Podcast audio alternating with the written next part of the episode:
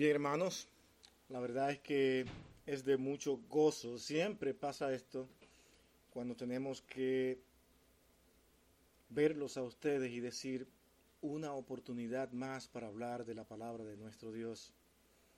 Y hoy yo quiero tratar un tema, y yo creo que es de mucha relevancia para la vida cristiana. Pero antes de darle el tema y de leer el pasaje que hoy nos corresponde leer, yo quiero que nosotros eh, tengamos un tiempo de oración.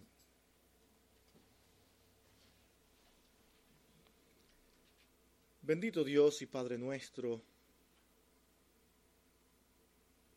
gracias, gracias.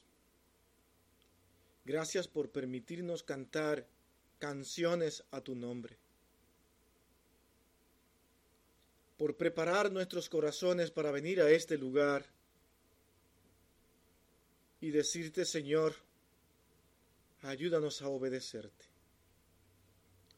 Ayúdanos a ajustarnos a tus mandamientos. Ayúdanos a conocerte y aprender cómo aplicar los principios de tu palabra escrita. Señor, que seas tú hoy quien nos guíe y nos ayude a entender lo que queremos tratar en esta ocasión. Que seas tú, Señor, quien ponga las palabras necesarias en el predicador de hoy para poder expresar lo que tú quieres, oh Dios, que tu pueblo conozca.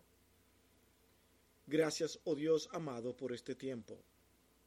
En Cristo, tu Hijo amado, lo pedimos todo con gracias. Amén. Hermanos, vamos a ir a 1 Corintios, capítulo 7, versículo 17 hasta el 24. Vamos a estar hablando sobre estos versos y vamos a estar mirando algunas cosas interesantes como contenido de cada una de estas palabras que se expresan aquí en estos versos que vamos a leer.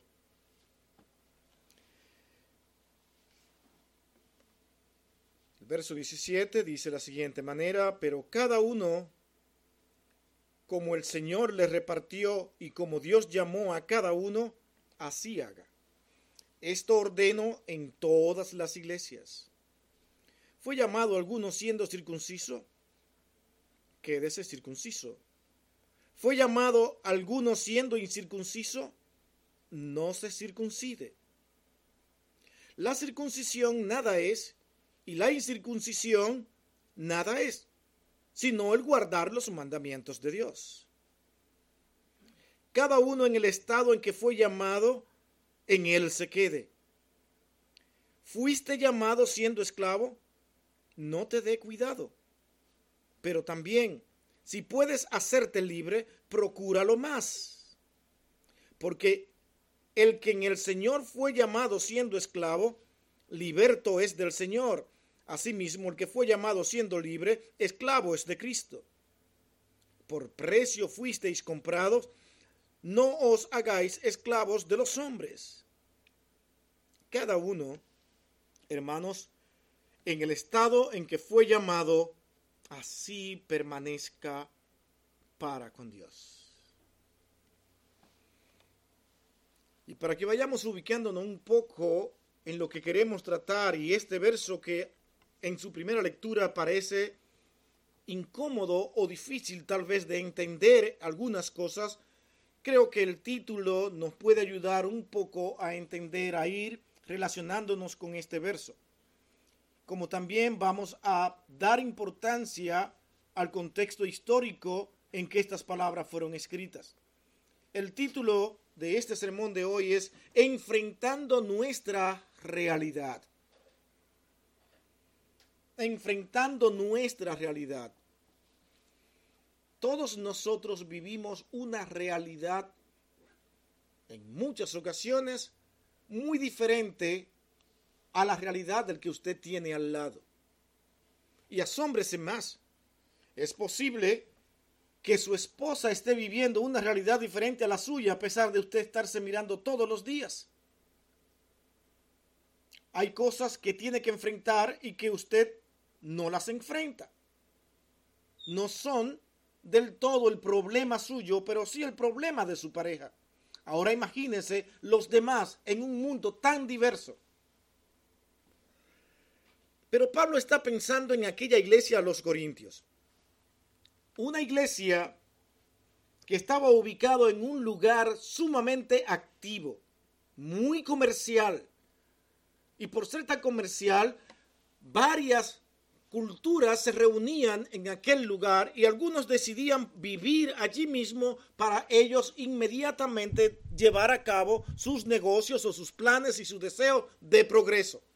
Esto llevaba, como es normal, a la humanidad a querer competir entre sí y esta competencia lleva a las personas a pensar, yo tengo que cambiar algunas cosas, tengo que ser diferente, tengo que mostrar a los demás que soy superior, tengo que mostrar al mundo que me rodea que yo sí puedo. Un mundo muy parecido al que tenemos hoy en día, donde los hombres se les insta a vivir en una constante competencia y esta competencia va realmente fortalecida por sus capacidades. Pon a relucir tus capacidades. Tú tienes más fuerza de la que te puedes imaginar. Camina hacia adelante, cambia lo que haya que cambiar y tú serás una mejor persona. Vivirás mejor, vas a progresar, vas a ver el avance en tu vida. Y los hombres compran estas ideas porque van detrás de cosas de este mundo. Esa era la iglesia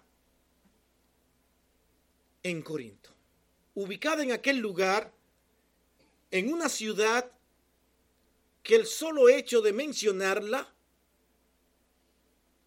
era símbolo de multitudes, de algarabías, de muchas cosas que hacer. Esto convertía a aquella ciudad, debido a las competencias como es normal, en personas capaces de hacer cualquier cosa con tal de complacerse a sí mismos. El pecado sobreabundó en aquella ciudad. Y fue tan grave y tan grande el pecado en aquella ciudad que se llegó a utilizar una expresión con el mismo nombre de la ciudad para referirse a corrupción. Corintear era símbolo de corrupción. Allí estaba la iglesia. Y para que vayamos avanzando en medio de todo lo que hemos dicho y teniendo una idea de lo que Pablo está expresando a una iglesia que se está dejando influenciar por el ambiente que está viviendo y todos parecían querer hacer las cosas exactamente como se la dictaban los de afuera. Serás mejor si cambia. Tienes que salir de donde está. No te conforme avanza. La realidad es que Dios salva a las personas en una variedad de situaciones vivenciales. Esa es la realidad. Salva a algunos como jóvenes, aún en tiempos en que menos creemos podamos creer que los jóvenes puedan buscar del Señor. Otros ya ancianos. El tiempo es de Dios y eso es una realidad que no podemos nosotros evitar verla. Tal vez nos hagamos tantas preguntas por qué Dios actúa de esa manera.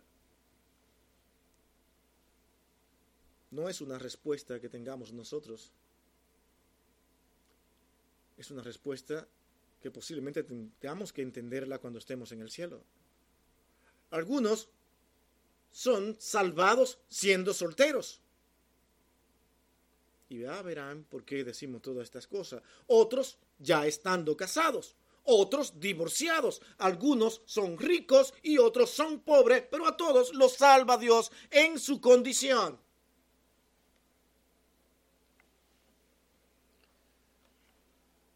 La enseñanza de Pablo en este pasaje es que debemos aceptar la realidad en la cual nos encontramos como hijos de Dios. Basta con ver esos versos que acabamos de leer, versículo 17, versículo 18, 20 y 24. Tal como somos, debemos de quedarnos. ¿Qué es esto? Vamos a preguntar, vamos a avanzar y vamos a ir mirando qué es exactamente lo que Pablo nos quiere enseñar a cada uno de nosotros. Y mi hermano, si Dios permite, veremos grandes cosas aquí hoy.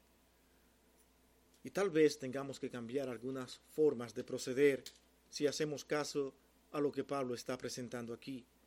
Porque al leer estos textos y con esta introducción que estamos dando, tienen que levantarse necesariamente dos preguntas inmediatamente de este pasaje. ¿Por qué debemos aceptar nuestra realidad? ¿Y cómo debemos enfrentar nuestra realidad? En tiempos como estos, los hombres insinúan que nuestra realidad, como ya hemos dicho, y al igual que estas personas vivientes en Corintio, viviremos mejor si nos trazamos metas grandes que pueden cambiar nuestra forma actual de vivir. Después de ahí entonces viviremos más felices. Falso. Y de inicio le digo que cuando nosotros estamos empeñados en salir de una realidad, por ejemplo, le pongo, queremos salir de pobre, y pasamos ahora, por nuestros esfuerzos, nuestro trabajo, ahora pasamos a ser ricos. ¿Sabe qué es lo que usted hace? Que usted cambia de una realidad a otra, pero se dará cuenta que todavía sigue exactamente igual, tratando de cambiar esa que tiene para entrar en otra. El ser humano es un ser insaciable siempre quiere más. Porque la única manera de saciar ese vacío tan inmenso que hay en el ser humano es mirando y haciendo lo que Pablo mismo dice. Simplemente observa que lo que hay que hacer es guardar los mandamientos de Dios. Ah, el hombre difícilmente entienda eso. Por eso se enfrenta a Dios constantemente. Por eso también muchos creyentes son influenciados por los pensamientos del mundo y aunque dicen creer en Dios, actúan exactamente igual que ellos. Y la realidad que le ha tocado vivir para ellos muchas veces una amargura, es una tristeza porque sienten que deben cambiarla y en una iglesia tan diversa como la de Corintio y con tantas formas de vida, es probable que muchos hubiesen querido la vida de otros que estaban ahí. Si yo fuera como el hermano Pedro que está aquí, mi vida sería totalmente diferente. Señor, ¿por qué no me permites vivir como Pedro? Y mucho me temo que en la iglesia esto existe. ¿Por qué tengo yo que vivir de esta manera? ¿Por qué no me has permitido ser como fue, como es mi hermano?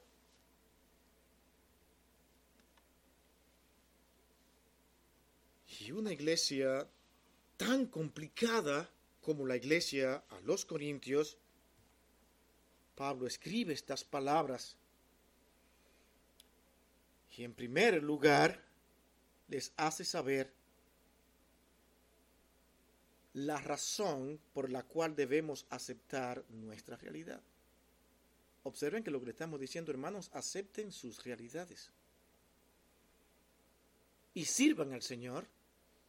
Gócense en su realidad.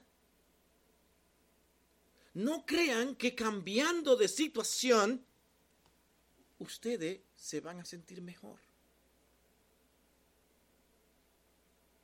O si no, dedíquense a observar al mundo. Dedíquense a observar las personas que tienen una realidad que usted quiere. Cuando usted se acerca a ellos, usted se preguntará, pero ¿por qué está triste? ¿Por qué se lamenta tanto?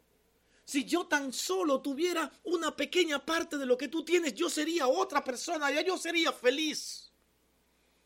La verdad es que usted puede llegar a alcanzarla y colocarse en la realidad de esa otra persona que usted quiere ser. Y aún así, todavía seguiría clamando y rogando por más. Es lo extraño del ser humano. Es lo extraño de todos nosotros. Y Pablo sabía que era así. Y es por esto que por inspiración divina, él le dice, quédense exactamente como están. Versículo 18. ¿Fue llamado alguno siendo circunciso? Quédese circunciso. ¿Fue alguno llamado siendo incircunciso? No se circuncide. Pone el ejemplo de la circuncisión aquí. Un tema tratado por Pablo en otras ocasiones, donde teológicamente la circuncisión ya no es necesaria porque Cristo ahora ha hecho una circuncisión en cada uno de los creyentes en el corazón, cosa que vino a ser algo muy pesado para los judíos que por tradición ya estaban entendiendo que la circuncisión era símbolo de pureza y de acercamiento a Dios. Por eso también el Señor sabía Pablo sabía que habían muchos falsos maestros ahí diciendo, tienen que circuncidarse porque si no se circuncidan, su relación con Dios va a ser inestable, va a ser muy pobre, tienen que circuncidarse cuando realmente no era necesario. Es posible que aquella fuera la situación allí, pero Pablo no estaba interesado ahora en aclarar el asunto de la circuncisión o no, sino que le dice, ¿tú estás circuncidado? Quédate así y guarda los mandamientos. Tú estás incircunciso, quédate así y guarda los mandamientos. ¿Cuál es tu situación actual? Quédate tal como tú estás y comienza a ver qué es lo que Dios en verdad te ordena para que tú le seas fiel a Él. No pienses que si, te llegas a circuncidar vas a ser ahora más puro. Y si no te circuncida, vas a ser menos impuro. Va a ser más impuro. Está diciendo, quédate donde estás y comienza a vivir esa realidad en la que tú estás, porque realmente la circuncisión nada es y la incircuncisión tampoco nada es, no te va a ayudar en nada. Está diciendo eso, Pablo.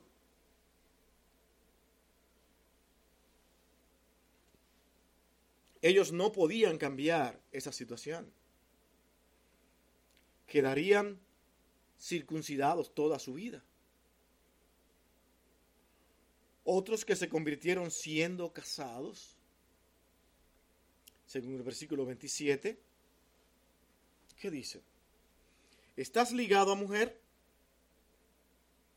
No procures soltarte. Y posiblemente aquí está hablando de alguien que ha conocido al Señor en la iglesia, pero tal vez su esposa o su esposo no son creyentes.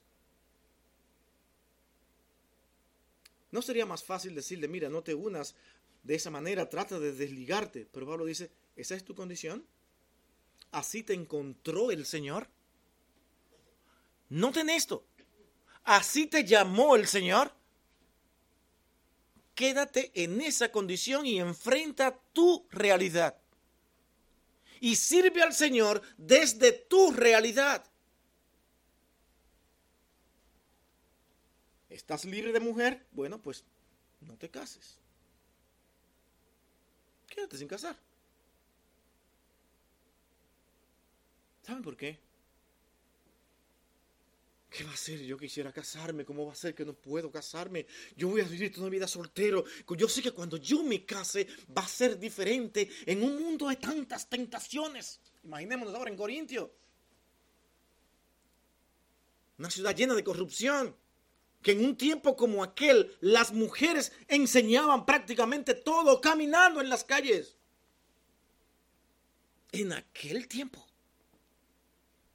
tengo que casarme. Cuando me case voy a salir de todos estos problemas. Te casas, entras en una nueva realidad y te das cuenta que ahora quieres entrar en otra porque ahora entraste a otro problema más que no tenías antes. Porque es, y no es un problema necesariamente casarse, sino es una responsabilidad más.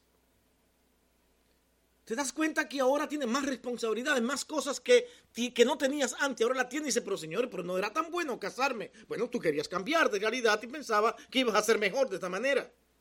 Mi hermano, la idea de Pablo es que sea cual sea tu realidad, no importa si tienes mucho, poco, menos o lo que sea, tú debes aprender a vivir en la situación que estás y gozarte en el Señor y servir al Señor en medio de toda situación. Pero ¿qué hacemos nosotros? Nos toca nuestra realidad y comenzamos a ver las cosas que nos toca vivir. Y comenzamos a pensar, si hubiese sido de esta manera, si mi vida fuera de esta forma, ¿sabe cómo se llama eso? Lamento, inconformidad con Dios, y te olvidas que fue Dios quien te encontró así como estaba y te llamó así como estaba. Dios te quiso así. Dios te quiso soltero. O Dios te quiso casado.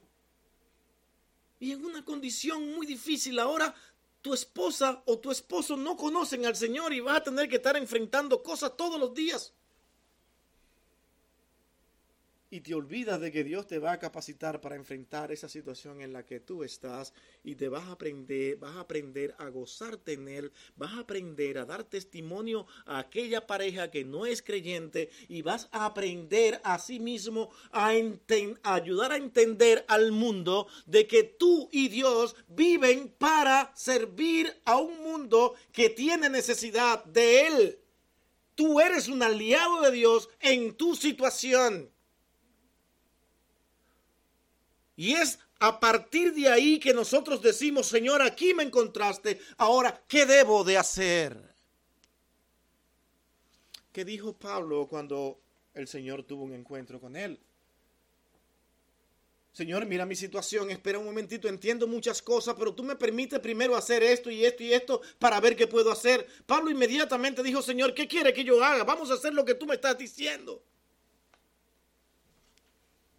Yo creo que todo esto se permitió para que nosotros pudiéramos entender de que esa debe ser la actitud de toda persona que tiene un encuentro con Dios. Señor, ¿qué tú quieres que yo haga? No preguntar, Señor, en esta situación no te puedo servir.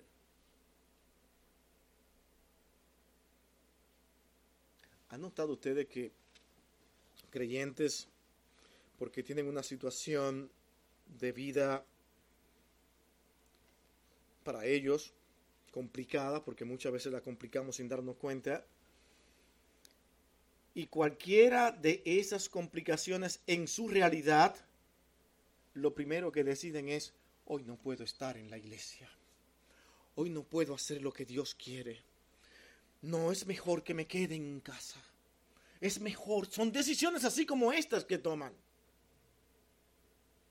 porque están esperando cambiar algunas cosas para entonces comenzar a servir al Señor. Cuando tú entras en ese ciclo de vida, te aseguro que así durarás hasta que el Señor venga. Porque lo que Dios quiere y lo que Pablo aconseja aquí es que esa es tu realidad, glorifica a Dios en medio de ella. No procures cambiarla porque cambiarla no te va a ayudar. Tú puedes decir, Señor, te prometo que sí. Te prometo que sí. Vamos a ver que sí. Cámbiamela. Contéstame.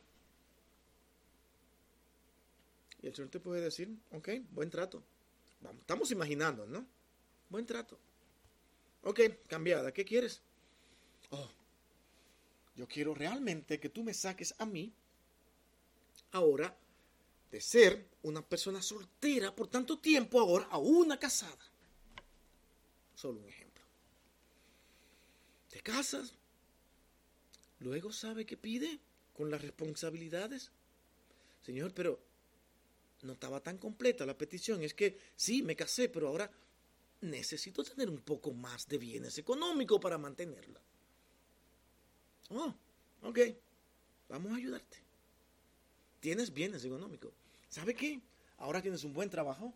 Ahora el trabajo está tan lleno, tan ocupado en el trabajo que ahora no tienes tiempo para servir al Señor y te enfocas en eso y te enfocas en el trabajo y quieres avanzar y quieres avanzar y Dios es de cuidado. Ahora sirve más al trabajo que hacer la voluntad de Dios. Pablo ve como sumamente importante que el creyente entienda que al Señor se le sirve en la realidad en la que se encuentre. Se le adora en la realidad en la que se encuentre. Y cuando falla, no culpa al Señor porque esto pasó por mi situación de vida, sino que Él comenzará a ver su estado de, de, pecaminosidad que tiene que ser cambiado, que tiene que ser renovado. Y ahora suplica al Señor no por un cambio de realidad, sino por una ayuda para vencer su pecado. Totalmente diferente. Por eso es que Pablo insinúa y insiste en decir, es guardando los mandamientos.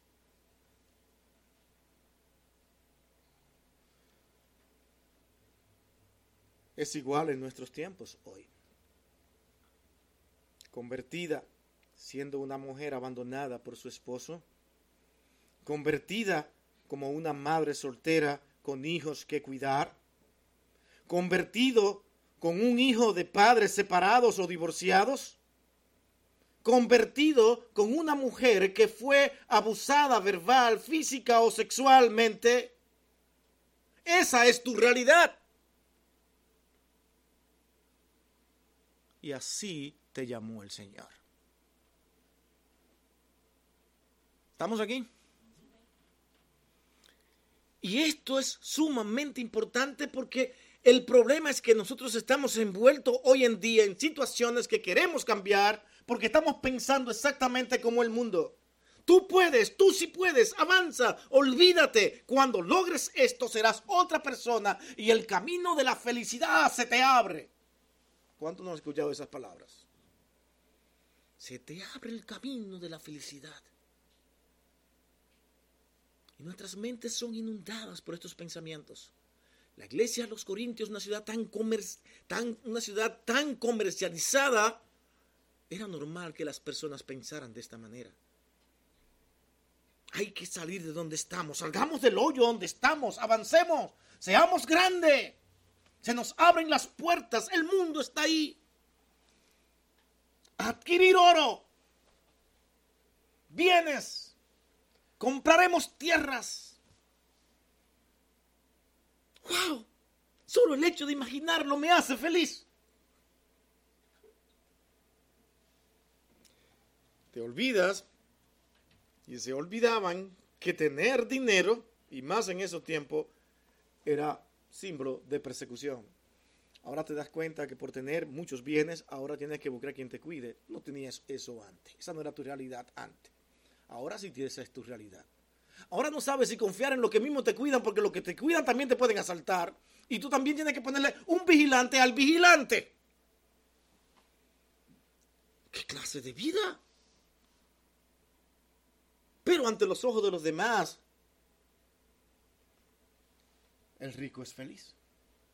Porque los demás creen que él es feliz.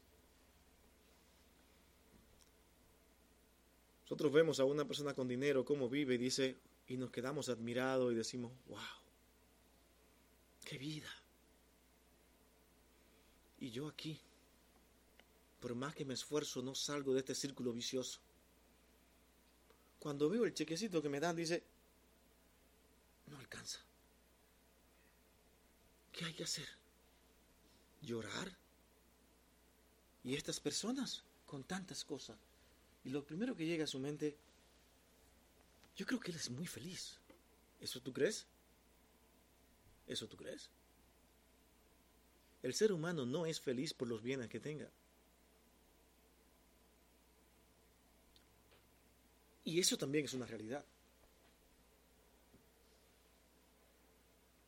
Pablo en una ocasión supo decir, yo doy gracias al Señor porque me ha permitido pasar por muchas, es lo que insinúa en lo que escribe, por muchas formas de vivir. He aprendido a, vivir en lo abundante y en lo poco. He aprendido a vivir cualquiera que sea mi situación. porque él aplicaba estos principios que ahora escribe aquí a los corintios. Dios me encontró en esta situación y desde aquí voy a servir al Señor. No voy a intentar cambiar mi realidad. Tranquilo. Y se van a dar cuenta que a pesar de esto, Pablo aquí no está hablando de que nosotros debemos ser personas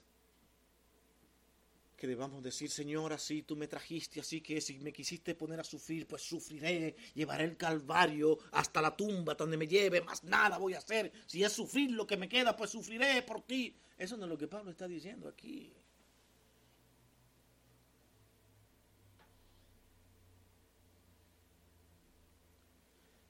Cada una de esas situaciones conlleva a una serie de dificultades, sufrimiento y luchas espirituales. Tenemos nosotros que enfrentar cada uno de nosotros nuestra realidad. Y yo les aseguro, como dijimos al principio, de que la persona que usted tiene al lado ahí tiene una realidad que enfrentar diferente a la suya. Y el Señor quiere que así la enfrentemos. No, no a los que tienen más. Porque eso no lo hace más feliz a él que a usted. Fíjense que hablamos de felicidad porque es lo que todos quisiéramos. Nosotros quisiéramos levantarnos en la mañana y siempre sonreír. Y estar felices, no me importa el mundo. Y como dicen algunos, ponerme aceite para que todo me resbale. Y nada me toca. Estoy feliz, una persona feliz. No importa. Qué bueno. Pero no es así. Tenemos cosas que nos disgustan, cosas que nosotros no quisieran que sucedan en nuestras vidas y todos, sin importar si son ricos o pobres, todos quisiéramos cambiar algunas cosas en nuestras vidas. Y qué bueno tratar de querer cambiar. Pero no quiera cambiar pensando que eso lo va a hacer una persona diferente. O que usted va a estar más cerca de Dios si esto ocurre. ¿Cuánto nos han, no han llegado a tener la oportunidad de escuchar personas que dicen, Señor, si tú haces esto conmigo en mi vida, yo te prometo ¿Sí o no? Tú no puedes hacer eso con Dios.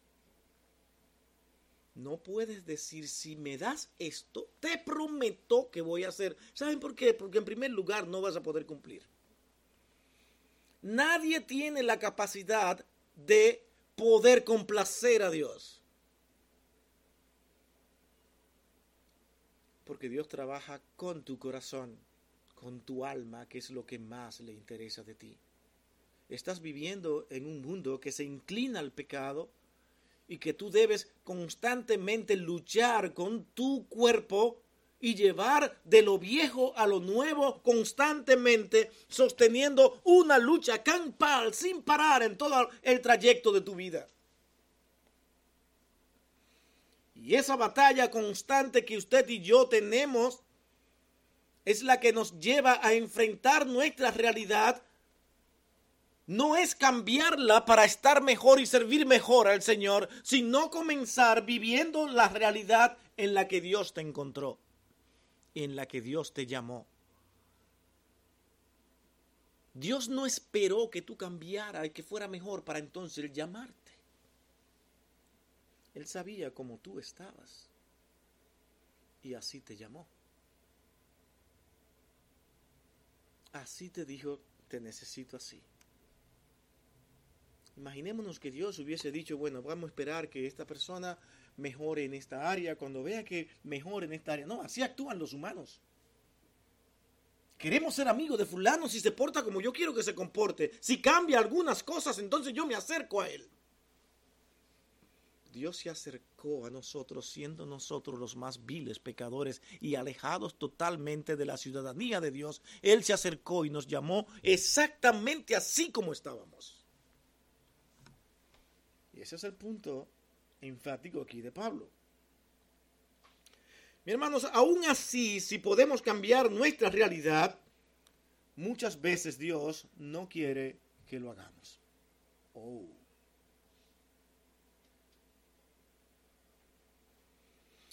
Algunos en Corinto se convirtieron siendo gentiles y eran incircuncisos. Versículo 18 nuevamente. Fue llamado alguno siendo incircunciso, quédese circunciso. Fue llamado alguno siendo incircunciso, no se circuncide. Pero, como dijimos antes, ciertos falsos maestros decían que dichos creyentes tenían que circuncidarse. Pablo dice abiertamente que no. Y había razones teológicas que indicaban que no era necesario ni bueno que un gentil se circuncide. Y de aquí el llamado quédate tal como está. En otros casos, personas eran convertidas siendo, siendo solteras. ¿Observan? No cambies, no trates de circuncidarte. Le está diciendo no cambies tu realidad. ¿Saben por qué? Es como si le dijera, es que te circuncidas y seguirás siendo la misma persona. Lo mismo que estamos diciendo. Quédate tal como está. No hay nada que pueda realmente mejorar tu condición ante Dios con el solo hecho de circuncidarte. Ese era el punto de Pablo. Pablo aquí no estaba interesado en analizar el problema de la circuncisión, sino de analizar el estado espiritual de un gentil. ¿Me doy a entender?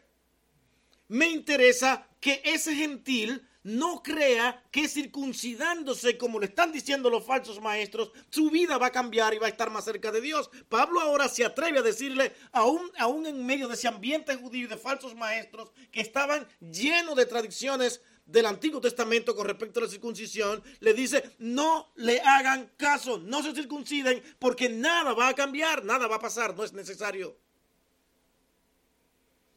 Ya Pablo ahora había sido llamado a predicar a Cristo y a esa, y esa circuncisión hecha en el corazón directamente, que era lo que simbolizaba toda esta circuncisión del Antiguo Testamento. Que más tarde vendría el Cristo, el Redentor del mundo, y haría una circuncisión en el corazón del ser humano. No te circuncides. En otros casos, personas eran convertidas siendo solteras. Versículo 27 podían casarse. Pero Pablo les aconseja, no lo hagan. ¿Para qué se van a casar? Pablo es que, imagina esta situación. Mira las calles como están, todos los días mi mente vuela, piensa tantas cosas. Y Pablo, yo tengo que casarme. Yo sé que muchas cosas van a cambiar en mi vida. Deja que yo me case y vas a ver cómo yo voy a servir al Señor con tanta integridad. Y Pablo le sigue diciendo, si esa es la razón, no te cases. ¿Pero por qué? Vas a entrar en una nueva realidad que también vas a tener que luchar y es lo mismo. Porque el problema no es un cambio de realidad, el problema es tu corazón. Que todavía no ha aprendido a obedecer a Dios en tu situación, tal como estás. Usted no tiene ni idea de personas que llegan a la iglesia y que dicen servir al Señor, que constantemente viven amargadas. Hacen enemistades con los demás. Culpan a los demás de su situación de vida.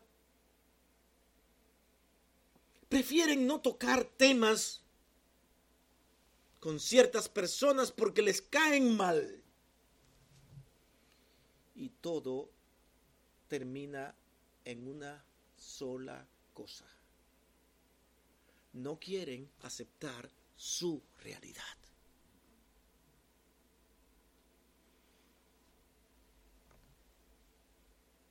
No me puedo poner los zapatos que fulano se pone. Él lo compra de 200 dólares y yo lo compro de 25 y apenas me da hasta vergüenza. No quiero ni ir a la iglesia. Pobre de mí. ¿por qué tengo que ser así? Señor, ¿por qué no me ayudas?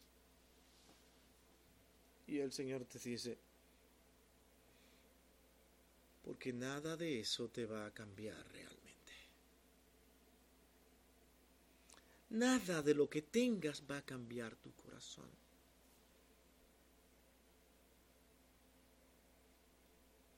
Pero Señor, apenas llego a la iglesia porque a veces tengo el temor de si cuando trate de encender el vehículo que tengo en la mañana pueda encender. Pero ay Señor, mira a mi hermano, mira a mi hermana. Cada cierto tiempo cambia los vehículos y siempre anda en vehículos nuevecitos. Y yo aquí, pobre infeliz. Cambia mi realidad, Señor, cámbiala porque te voy a servir mejor. ¿Qué, cosas son estas?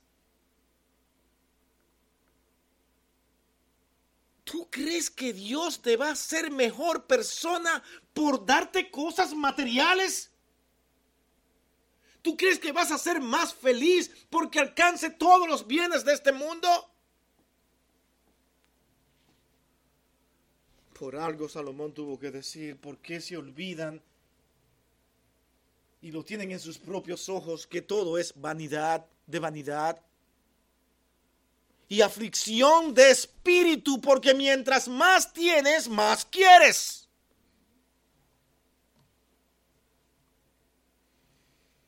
Pablo quería poner en claro aquella congregación que estaba siendo influenciada por todas las vanidades de aquel corintio perverso, donde corintear significaba corrupción, todos caminando detrás de sus deseos, de vivir sus vidas placenteramente, buscando la felicidad en cosas de este mundo. Y para eso había que cambiar. Y había que procrear una mente fuerte, poderosa, llena de ambiciones y de logros en este mundo, porque mientras más ambiciones tenga y logres lo que quiere, pues mejor serás.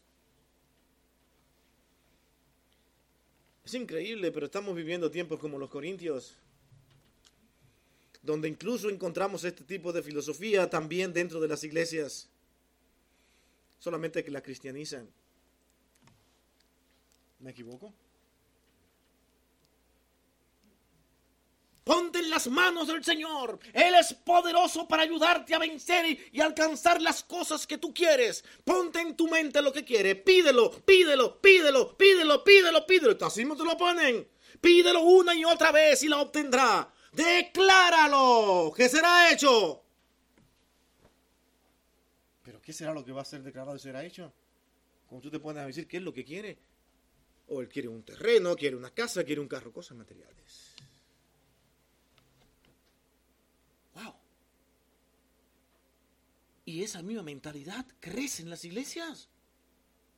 Y lo peor es que muchos van detrás de eso. Y si ahora es Dios que me lo da, mucho mejor.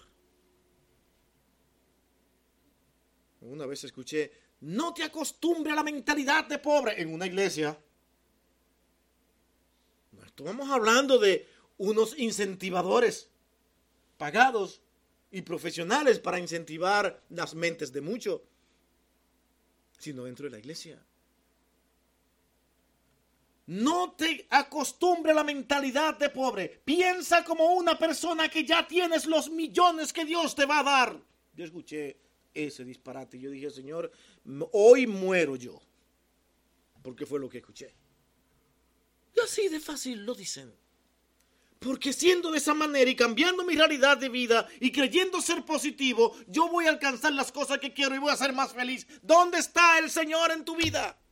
Estás poniendo tu felicidad, tu paz, tu gozo en cosas que son pasajeras. Por eso es que ese evangelio de prosperidad es lo más horrible que pueda haberse introducido en las iglesias.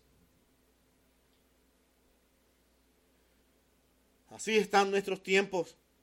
Si Dios te llama a ti a salvación y estás estudiando en una carrera universitaria, por ejemplo, debes aceptar esa realidad, estás estudiando.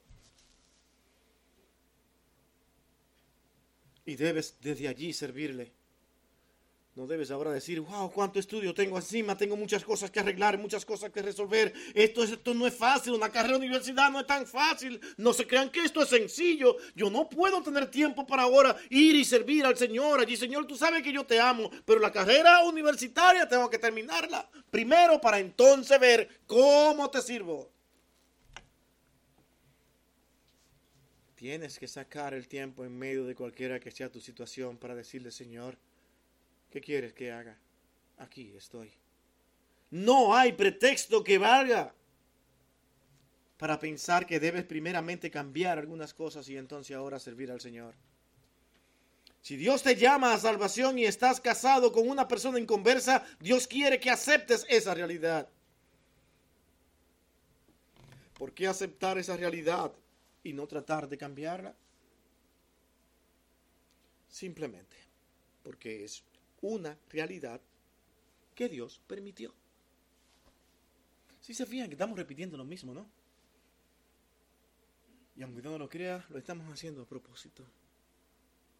Es que repitiendo estas cosas que nosotros podemos entenderlo, lo delicado que es esto y lo necesario y lo trascendental que es entender en nuestras vidas de que yo debo servir al Señor en mi realidad y debo gozarme en mi realidad. Pero les digo algo más. En este momento yo me estoy predicando a mí mismo. No crea que el que está aquí no tiene ningún conflicto y que ya es una persona superada en eso. Estamos hablando aquí entre nosotros como amigos, ¿verdad?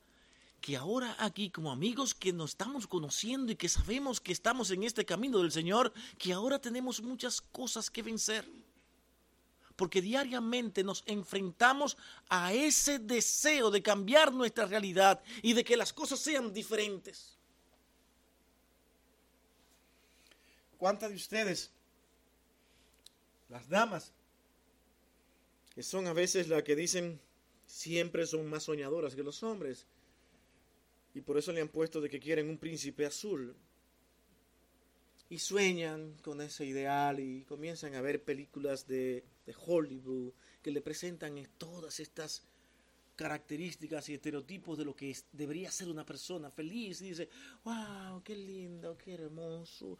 Y al fin encuentran su príncipe azul y eso es todo, eso, ¿qué quieres? ¿Un cafecito? Le brindan, ¿qué quieres? Lo tratan por allá arriba y ese es su ideal. Se casan y se dan cuenta que era totalmente diferente a como pensaban. Es una persona con problemas. Es una persona que en la mañana a veces no, no amanece tan peinadito como usted pensaba. Ahora amanece así, todo. Dice, ¿y, quién es este?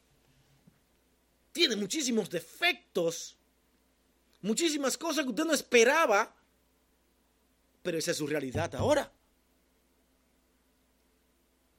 No va a ser esa persona como el príncipe soñado. ¿Qué va usted a decir? Señor, ¿por qué me diste esto? ¿Por qué no me abriste los ojos? ese es un machista, pero como yo no lo pensaba. Es demasiado mandón, se me reveló ahora todo lo que yo creía es contrario. ¿Qué haces ahora? Te casaste contraste tu príncipe azul y se fue poniendo morado. Ahora tienes que decir, Señor, te serviré en esta situación. Ayúdame a cambiar lo que hay que cambiar y ayúdame a poder ser ejemplo a mi esposo y a otros en medio de mi situación. Ahora comienza una tarea diferente.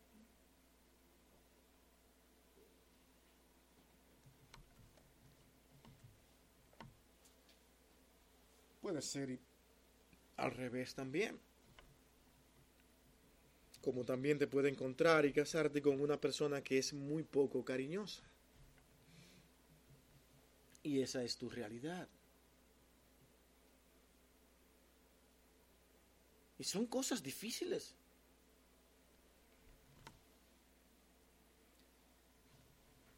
¿Por qué debe de uno de aceptar esa realidad y no terminar con eso como cambia el mundo. El mundo simplemente cuando una persona o algo no le conviene, lo mejor es quitarlo del medio y salir de eso. Pero el asunto es que va a vivir una vida constantemente así, cambiando. Entra en una y encuentras defectos, defectos y defectos. ¿Por qué? Porque estamos relacionándonos con personas que no van a pensar como nosotros y también están llenas de defectos.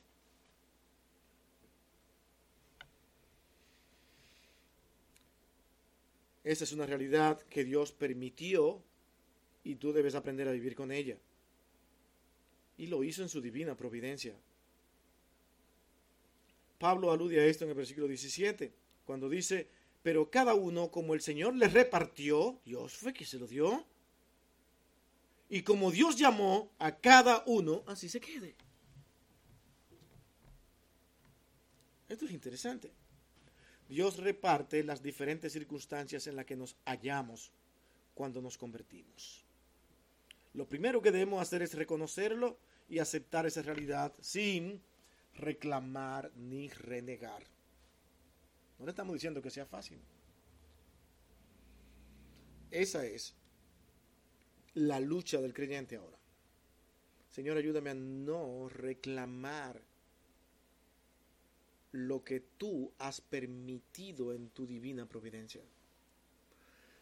Eso es lo extraño, porque el mundo cuando ve a un creyente actuando de esta manera le dice que él es conformista. Y no nos somos conformistas. Es que ahora entendemos de que el cambiar no nos va a ayudar. Porque Dios ahora está utilizando esa realidad difícil de mi vida para transformar nuestros corazones. Y tú le estás diciendo al Señor, no, no, no, ayúdame de otra manera porque este está difícil. ¿O no te gusta esa? Bueno, pues te voy a poner en esta realidad. Otra vez el problema del soltero. Es como alguien que dijo, Señor, escuchó en la iglesia diciendo, el Señor puede venir hoy mismo. Y qué bueno esperar que el Señor venga y nos rescate a todos. Y el hermano estaba allí orando, Señor, no te atrevas a venir hasta que yo no me case. Yo necesito casarme primero, Señor, no vengas. Bueno, pues tuvo la oportunidad de casarse y él pensó que iba a ser feliz. Entró en otra realidad que tampoco pudo entender por qué no le ayudó a ser feliz. Porque el cambio de realidad no dice que vamos a servir mejor o menos al Señor. Es que Dios utiliza nuestras realidades, cualquiera que sea, para transformar nuestros corazones. En el tiempo de Pablo, algunos convertidos eran esclavos.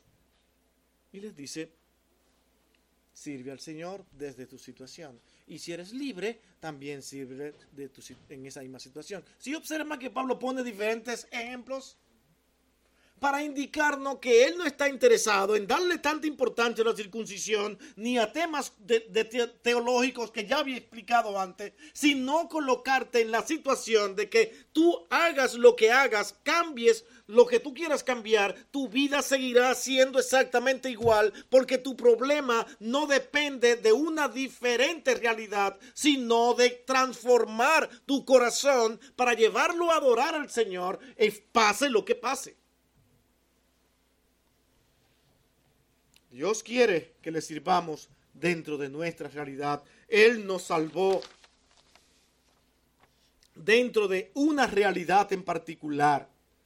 Y esto será porque Él quiere que le sirvamos dentro de cualquier situación. Ahora no es fácil. Nadie está diciendo que es fácil. O usted me dice que es fácil. No se hablara de lucha.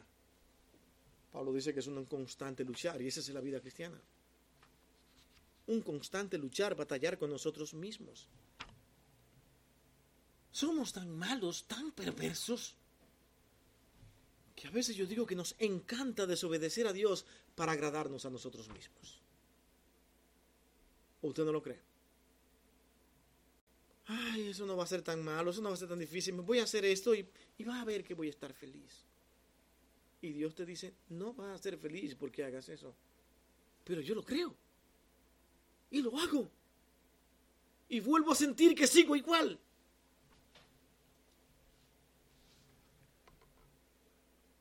Ahora, mis hermanos, la siguiente pregunta y por último que vamos a contestar es esta, aquí ahora. ¿Cómo enfrentarnos a nuestra realidad?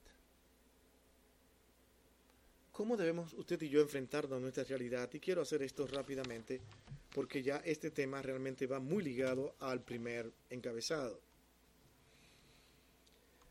Es importante hacernos esta pregunta porque normalmente no es tan fácil aceptar nuestra realidad. Y Pablo nos ayuda a cada uno de nosotros. Y pongan atención a lo que Pablo quiere para aquella iglesia y para nosotros hoy en día, para que si bien no podemos salir de esa realidad en la que estamos pensando que vamos a, vamos a tener mucho más acercamiento a Dios al salir de ella, ahora Pablo dice, ya que no puedes salir de ella, entonces, ¿cómo la enfrentas?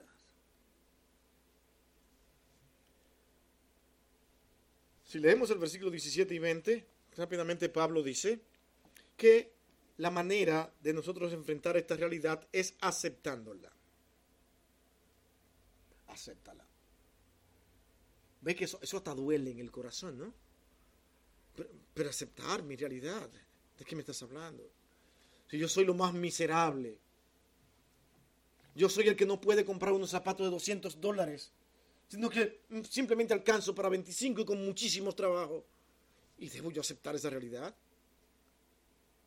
Bueno, pues no la aceptes. Continúa batallando. Continúa luchando para ser feliz. ¿No se da cuenta que así es como el mundo vive?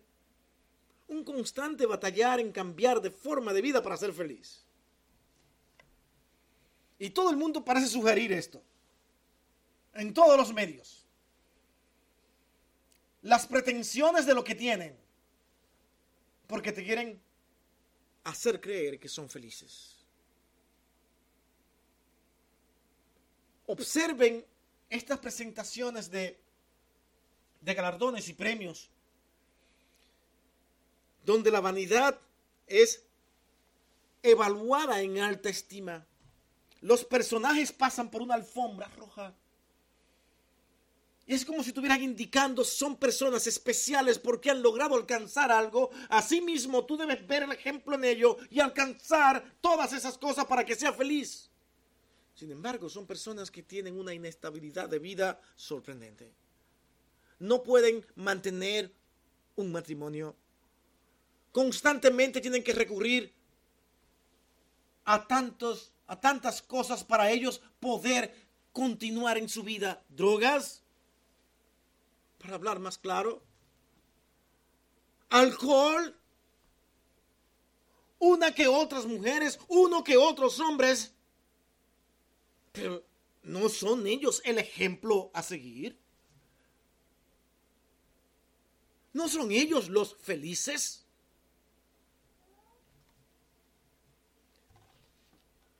Y son ellos los que nos dicen que no debemos aceptar nuestra realidad que no debemos ser conformistas. Para algunos es muy difícil aceptar esta verdad, pero sí es muy importante que lo hagamos.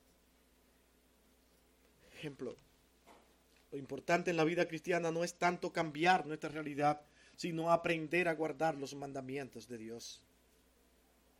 Vean ese versículo 19.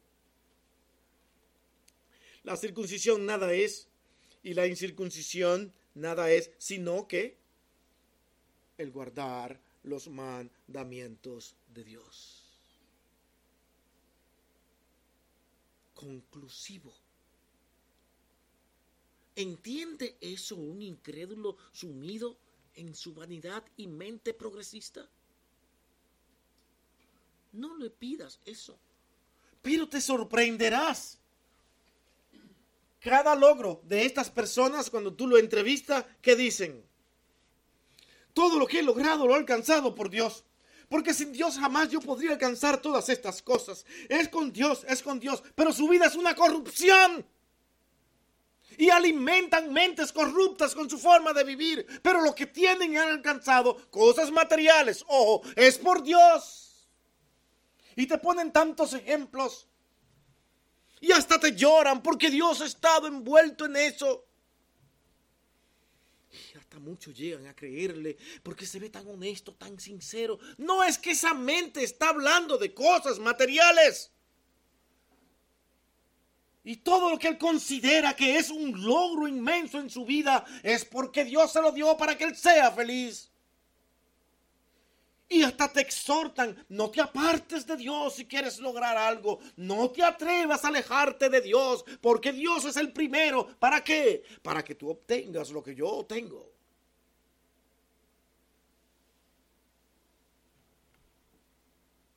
Y tú dices, pero está hablando de Dios.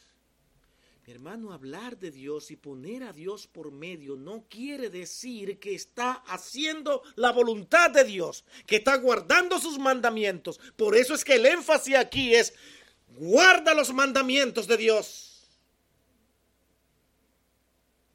Podemos mencionar a Dios y vivir una vida con un Dios que fabricamos el Dios que nos satisface, el Dios que me da, el Dios que me ayuda, el Dios que está conmigo para darme, para darme, para darme, para darme.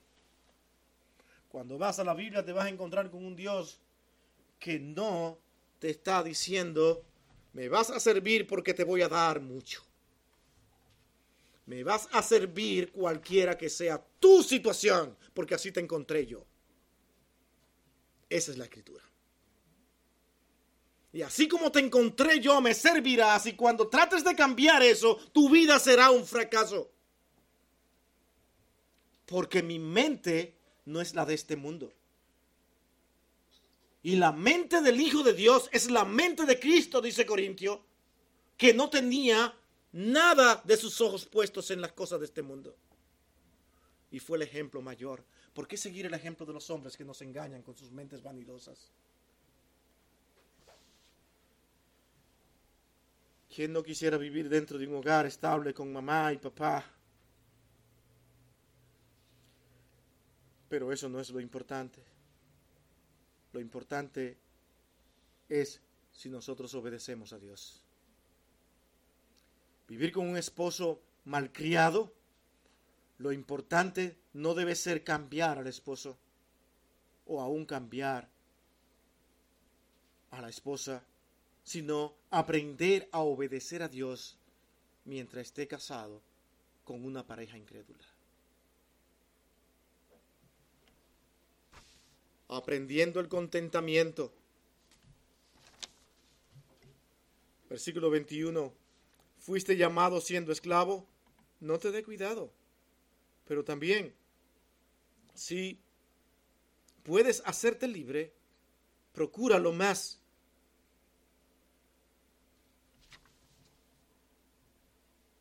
Si vieron, este mismo texto nos ayuda a entender de que Pablo no está diciendo sean conformistas. Si puedes hacerte libre, hazlo, qué bueno. Pero no piense que por hacerte libre, ahora podrás servir mejor al Señor. Debemos aprender a dar gracias a Dios por nuestra salvación y no pasar todo el tiempo lamentando nuestra realidad y queriendo cambiarla. Ahora, hermanos, entendiendo que lo que realmente importa no es nuestra realidad física o material, sino nuestra realidad espiritual, ahora las cosas comienzan a funcionar diferente. Ahora vemos la vida de una manera diferente, porque ahora vemos las cosas obtenidas como una gracia de Dios, pero no una gracia de Dios para complacer nuestro ego o nuestra vanidad, sino ahora cada cosa que yo obtenga o alcance, yo debo verlo como una responsabilidad mayor ante Dios. Porque ahora tengo una nueva realidad, ahora tengo que servir al Señor en esta nueva realidad con más abundancia, con mejor posición, ahora tengo una pareja estable, ahora vivo estable, Dios me ha bendecido con eso. Aquella persona que era incrédula, ahora ha encontrado al Señor y tú que dirás, oh Señor, ahora la responsabilidad es otra. Ahora tú que fuiste primero y más instruido en la palabra de Dios, ahora debe enseñar ahora a tu nuevo esposa o tu nueva esposa en el Evangelio a cómo servir al Señor. Porque Él va a pasar por el mismo proceso que tú pasaste. Acuérdese que la vida cristiana comienza desde la niñez, juventud y adultos. Y ahora van a comenzar a crecer juntos. Nueva realidad y nuevo compromiso. Ahora tengo más bienes económicos. Ahora esos bienes económicos no son para que tú ahora te aparezca mañana con un vehículo nuevo y diciéndole, hermano, mira el vehículo que me he comprado. Aquí está, gloria al Señor. Me lo dio Dios. Dios el Todopoderoso. Pero tú lo que quieres es que vayan a ver tu, carro nuevo y se lo presente y lo pone a todo el mundo para tú lucirte de ese carro.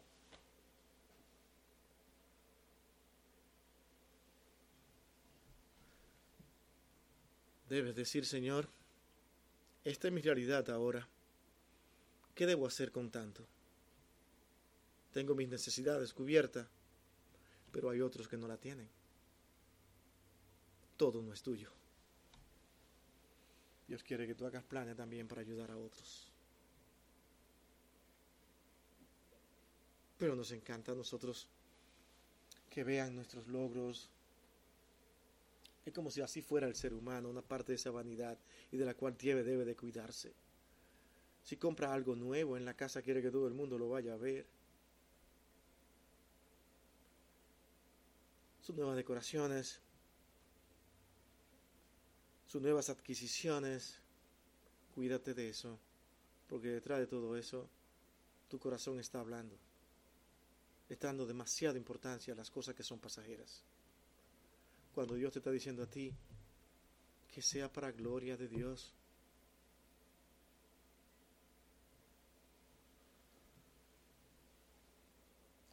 Entendiendo que lo que realmente importa no es nuestra realidad física o material, sino nuestra realidad espiritual. Leamos ese versículo 22, con esto nos estamos despidiendo. Porque el que en el Señor fue llamado siendo esclavo, liberto es del Señor. Asimismo, el que fue llamado siendo libre, esclavo es de Cristo. O sea que de toda manera tú eres un esclavo de Cristo.